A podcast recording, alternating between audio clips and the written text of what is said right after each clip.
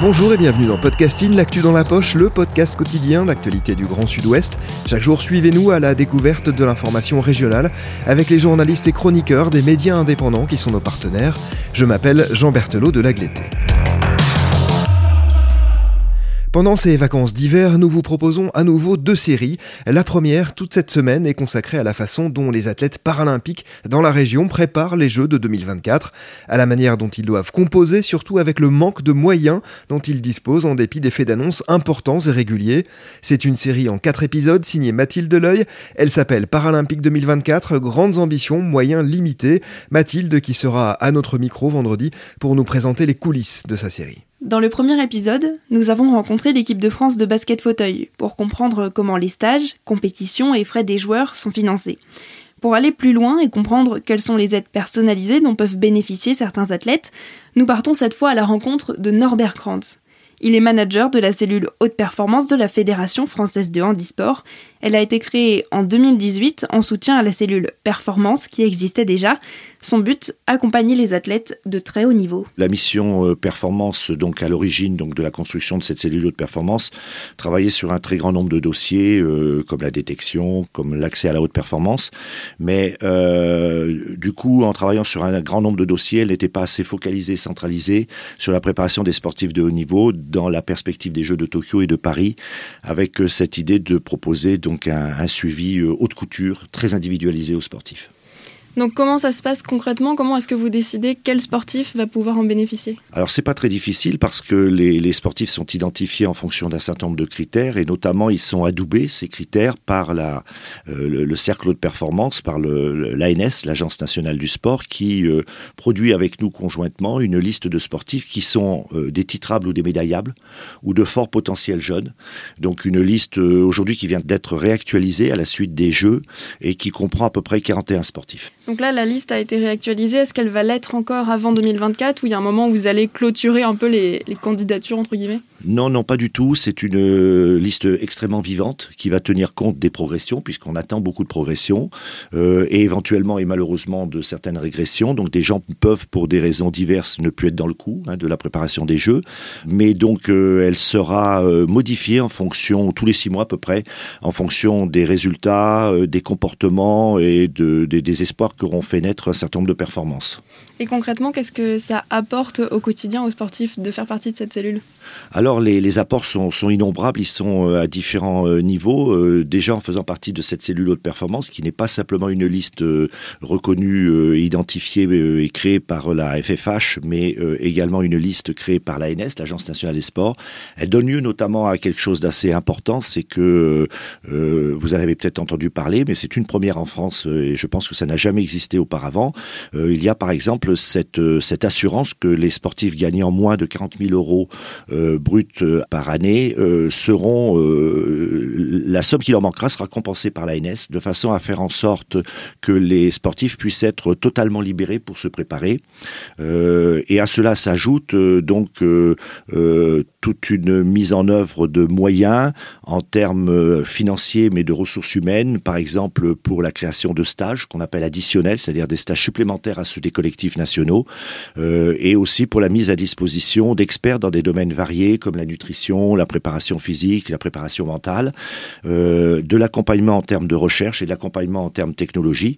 Et puis ce qui mérite d'être dit et souligné, c'est que non seulement les sportifs sont suivis, mais aujourd'hui les entraîneurs personnels, à côté des membres des staffs fédéraux, les entraîneurs personnels sont identifiés et vont être également suivis avec des, plans de formation et aussi un plan d'aide euh, au financement euh, de leur mobilisation auprès de ces sportifs de haut niveau. Ok, donc l'idée c'est d'aller jusqu'au club d'entraînement quotidien. Oui, tout à fait. Alors ça, c'est très bien. Alors on, peut appeler ce, dont je, ce dont je viens de vous évoquer, on peut, évoquer un phénomène de, professionnalisation hein, qui, se, qui se met en œuvre et qui prend corps de plus en plus, qui va donc de la préparation. Alors on peut aller dans un sens ou dans l'autre, mais on va dire on va commencer par le fait que ce sont d'abord et dans certains sports des, des, sportifs qui sont préparés dans des cellules quotidiennes, qui sont marquées par euh, l'investissement d'un entraîneur personnellement, personnel dans une région et d'un certain nombre d'accompagnateurs autour du projet de performance, jusqu'à l'accompagnement euh, dans le cadre des stages nationaux et des compétitions internationales, où là, ce sont des membres des staffs fédéraux qui prennent le relais. C'est quelle part à peu près des, des, sportifs là, qui sont accompagnés par ce dispositif par rapport à ceux qui étaient présents à Tokyo, qui seront présents à Paris? Alors là, euh, il y a eu en effet des modifications. Alors on a eu quelques déceptions après. Euh, alors il n'y a pas de, jugement de valeur vis-à-vis des sportifs. Chacun fait euh, ce, qu'il peut et, le mieux possible. Mais euh, on a eu des changements opérés parce que des sportifs n'ont pas satisfait donc aux, espoirs qu'on pouvait mettre en eux. Donc comme on l'a dit tout à l'heure, c'est un système vivant. et puis certains sportifs sont apparus dans la liste. Donc quelques bonnes surprises qui se sont passées, qui, qui ont été marqué euh, à Tokyo, donc qu'on a pu voir. Et donc euh, cette liste aujourd'hui, elle est essentiellement euh, basée sur la nomination de gens qui ont été titrés, c'est-à-dire médaille d'or, médaillés, argent et bronze, mais également euh, des, euh, des quatrièmes, des places de quatrième, ce qu'on appelle aussi des quatrièmes avec un écart à la performance qui est euh, faible, c'est-à-dire qu'ils auraient très bien pu être podiumables. Donc on va chercher le top 4. Et puis on a deux autres catégories. On a une catégorie de sportifs qui sont repêchés, c'est-à-dire c'est des gens qui sont passés à côté des jeux, mais qui représentent des potentiels de performance, qui ont déjà été par exemple champion du monde. Je pense à un sportif et un cycliste qui n'a pas été sélectionné, mais pourtant qui était champion du monde sortant, mais donc on ne peut pas évacuer parce qu'il représente un espoir pour, pour Paris. Et puis aussi, dernière catégorie, des forts potentiels jeunes. Ce sont donc euh, des sportifs euh, jeunes en âge ou jeunes dans la pratique euh, qui ont démontré très rapidement, dans un passé récent, des velléités à atteindre le très haut niveau. Et donc, on mise sur eux pour Paris et aussi pour Los Angeles. Les joueurs de basket fauteuil me disaient que c'est plus facile de faire une médaille en individuel qu'en collectif. c'est plus facile aussi du coup d'être accompagné en individuel qu'en collectif la difficulté dans un sport collectif, c'est qu'en effet, vous devez euh, pouvoir bénéficier d'un collectif. C'est un projet de performance. Et, une des difficultés qu'ont les sports collectifs du point de vue de la reconnaissance, euh, euh, du point de vue des subventions et de l'aide, c'est qu'évidemment, il y a plus de médailles dans les sports individuels qui sont distribués. Par exemple, dans un sport comme l'athlétisme ou la natation, il y a plus de 150 podiums, donc vous le multipliez par 3. Alors que en basket, vous aurez le basket masculin et le basket féminin, il n'y a que deux médailles. Et donc, l'investissement est très important parce qu'il y a beaucoup de joueurs pour un petit nombre de médailles.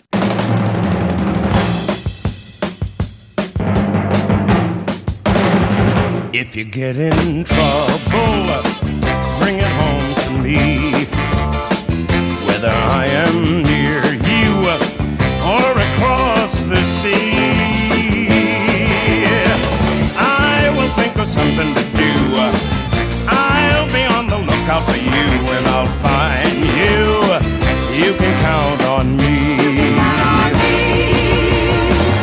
don't you let them get you up against the wall. Cause I'll be there to catch you, and I won't let you fall.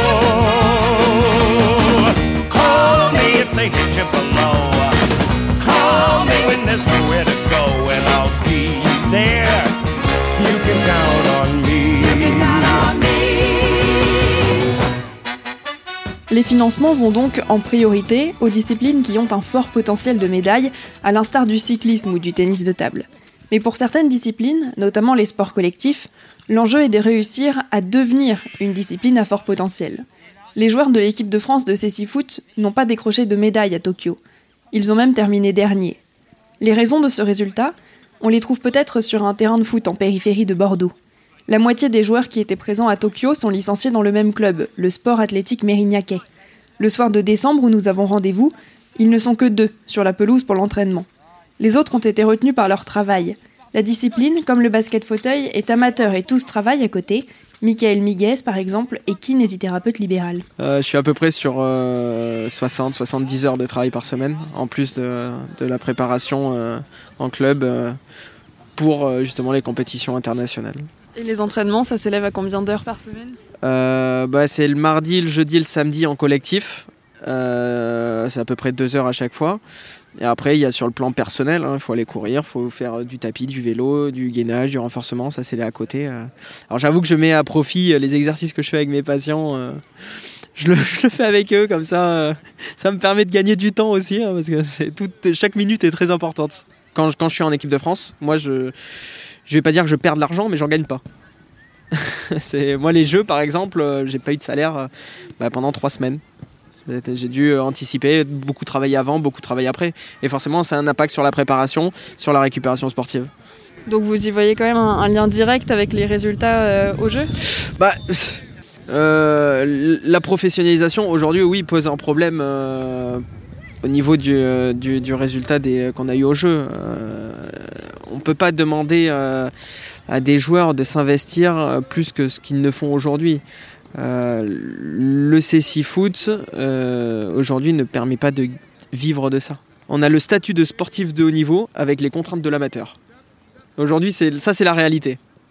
Ça c'est sûr. Après, euh, c'est sûr que voilà, la Fédé pour la préparation des jeux nous ont mis, à, comment dire, ils nous ont euh, mis à disposition de l'argent pour les préparateurs physiques, préparateurs mentaux, pour se préparer vraiment pour les jeux. Mais euh, par rapport aux autres pays qui eux vraiment sont professionnels, ils, se lèvent le matin, ils vont, leur travail c'est de faire du foot. Moi aujourd'hui mon travail c'est de m'occuper de mes patients. Si vous aviez la possibilité de vous consacrer au CC Foot à temps plein, vous le feriez? Oui. Oui, je le ferai.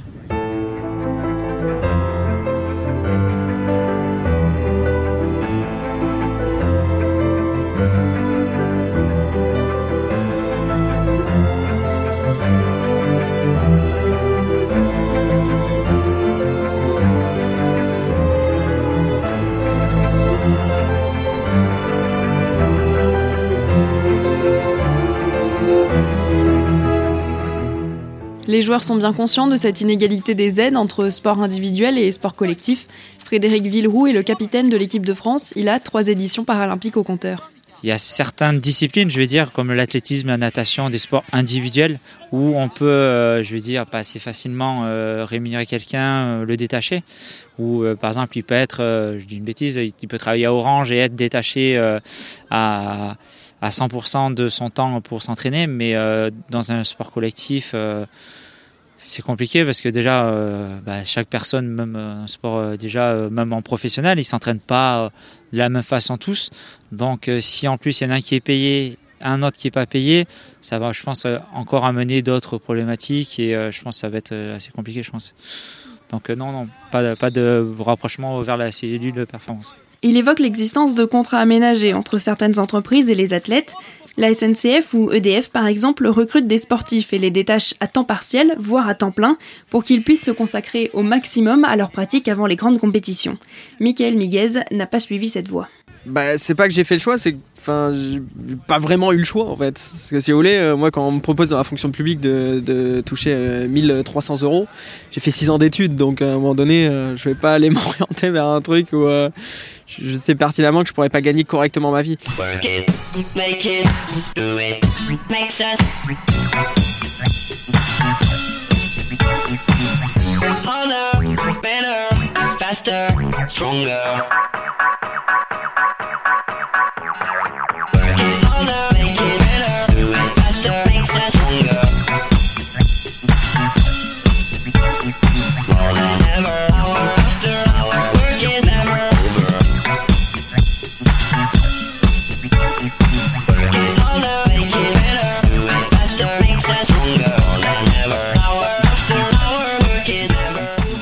Si l'on résume, c'est difficile d'accompagner un sport collectif, mais sans accompagnement et en travaillant à côté, les joueurs ne peuvent pas arriver à un niveau médaillable.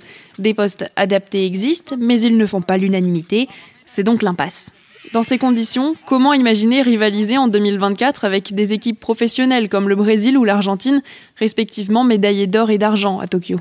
J'espère qu'il y aura quelques modifications quand même, euh, parce que bon, euh, terminer dernier des jeux, euh, pas à la maison, surtout pas à la maison, c'est pas possible.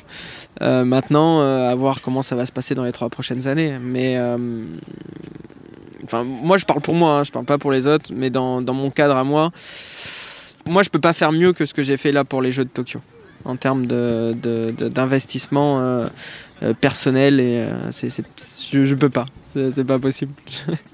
Norbert Krantz, le manager de la cellule haute performance, garde un discours optimiste. Il l'affirme, les choses vont bouger dans les prochaines années. Il y aura de toute façon une montée en puissance euh, très importante sur le plan des, ressources, hein, de tout ordre. Euh, moi personnellement, qui ai 40 ans de travail dans la fonction publique, à des niveaux très différents dans le sport de haut niveau, mais aussi le sport associatif, je n'avais pas, je pouvais pas imaginer cette aide et cette aide financière notamment, qui est considérable et qui vient à la fois du ministère, mais surtout de l'Agence nationale du sport, qui va euh, sur présentation de projets et de, de, possibilités d'obtention des meilleurs résultats possibles hein, pour la France, va donc euh, s'investir en, créant des lignes budgétaires, donc à nos demandes, pour répondre aux, besoins des sportifs et, et des entraîneurs. Mais est-ce que l'avenir de ces aides ensuite va être conditionné aux résultats de Paris 2024 Parce qu'on se rappelle qu'Emmanuel Macron avait dit qu'il attendait quand même euh, euh, un certain nombre de médailles à l'issue de Paris 2024 et notamment euh, atteindre le top 5 du classement général des médailles. Et alors un, des problèmes, problèmes, c'est qu'il y a deux problèmes. Hein. Il y a un, c'est que je ne sais pas ce qui se passera après 2024. Donc euh, les promesses euh, faites, je ne sais pas si elles perdureront dans le temps. Je suis parfois sceptique sur la culture réelle sportive des Français. Euh, donc il y a un événement aujourd'hui qui force évidemment le pays qui reçoit à être performant. Donc il y a une mobilisation très importante. Si je suis optimiste, je vais dire que comme les Anglais à Londres, ça peut être le début d'une belle histoire pour le sport français. Euh, après, un deuxième élément, c'est que évidemment les, politiques et les économistes euh, se réveillent toujours très tard en France et souhaitent obtenir, le temps politique n'est pas le temps de l'entraînement, et ils souhaitent obtenir très rapidement, en fonction des investissements financiers, des, résultats. Or, il faut quand même 4, 6 ou 8 ans pour obtenir des médailles, et voire plus, hein, même de temps en temps, et ça veut dire que euh, le fruit que l'on récolte à l'occasion de certains nombres de championnats doit être initié 6 à 8 ans auparavant.